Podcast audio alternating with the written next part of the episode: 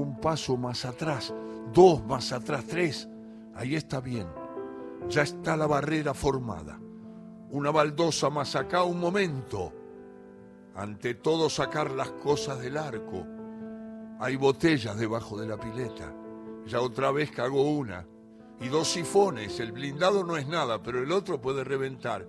Y los sifones revientan y los pedacitos de vidrio saltan y se meten en los ojos de uno bien juntas las macetas de la barrera.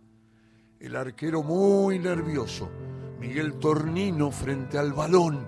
Atención, el rubio Tornino frente al balón. Una mano en la cintura, la otra también la mano sacándose el pelo de la frente, la transpiración de la frente, de los ojos. Hay silencio en el estadio. Es la siesta.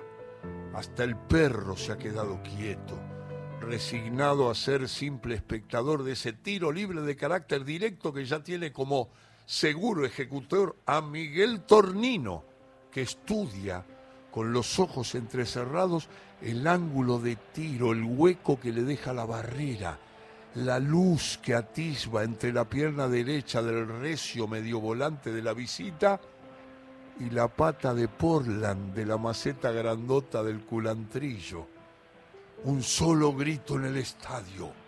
Miguel, Miguel. El público de pie ante esta, la última oportunidad del Racing Club cuando solo faltan dos minutos para que termine el partido. Habrá que apurarse antes de que vuelva a adelantarse la barrera o el perro insista en morder la pelota y hacerla cagar como el otro día que la pinchó el, el estúpido.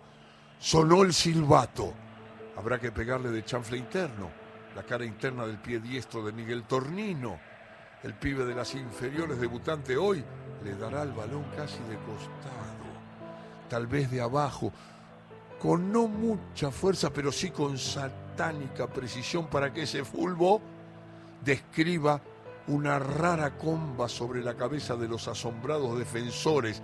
En realidad, sobre el despeinado pirincho del helecho de la segunda maceta y se cuele entre el travesaño, el poste, el manotazo de la lata de aceite cocinero que se ha lucido hasta el momento.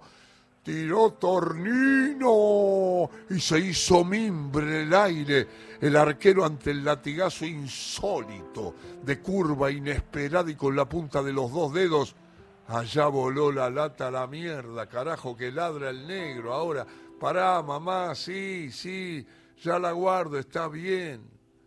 Pero mirá cómo la viene a sacar este guacho.